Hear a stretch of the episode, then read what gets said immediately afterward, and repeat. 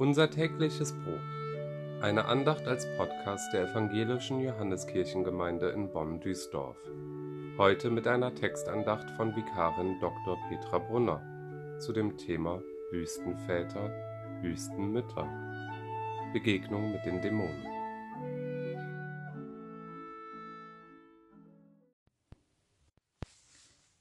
Der Leiter des Robert Koch Instituts hat Morddrohungen erhalten. Die Menschen haben keine Lust mehr auf seine schlechten Nachrichten, auf die ganze soziale Distanzierung, die Quarantäne und die Isolation. Wenn unser gewohnter Alltag unterbrochen wird, dann halten Unordnung, Langeweile, Depression und Chaos in unserem Leben Einzug.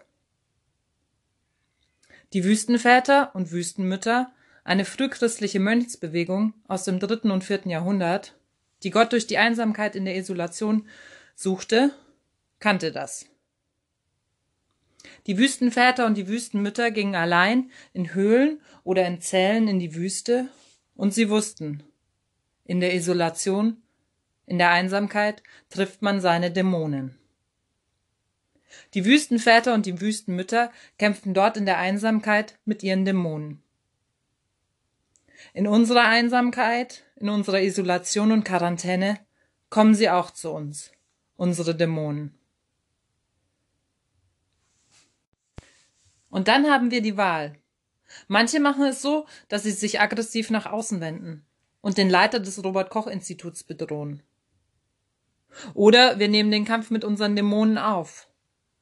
Den Kampf mit unseren verdammten Mustern, den eingeprägten Denkweisen, unseren Angstspiralen, unserem Egoismus, dem Selbst- und dem Fremdhass und den vielen anderen bösen Geistern.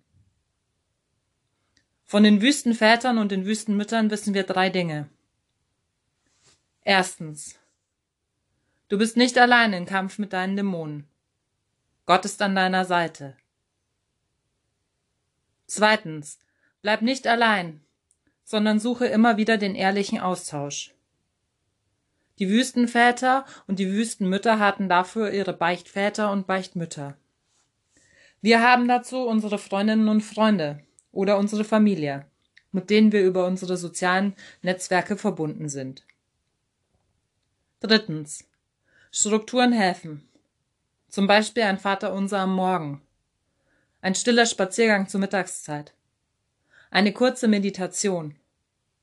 Den Losungstext lesen. Oder eine Liedzeile singen. Mit diesen drei Hinweisen der Wüstenväter und Wüstenmütter begegnen wir unseren Dämonen in der Zeit der Isolation, Quarantäne und Einsamkeit. Und irgendwann endet die Zeit der Einsamkeit wieder.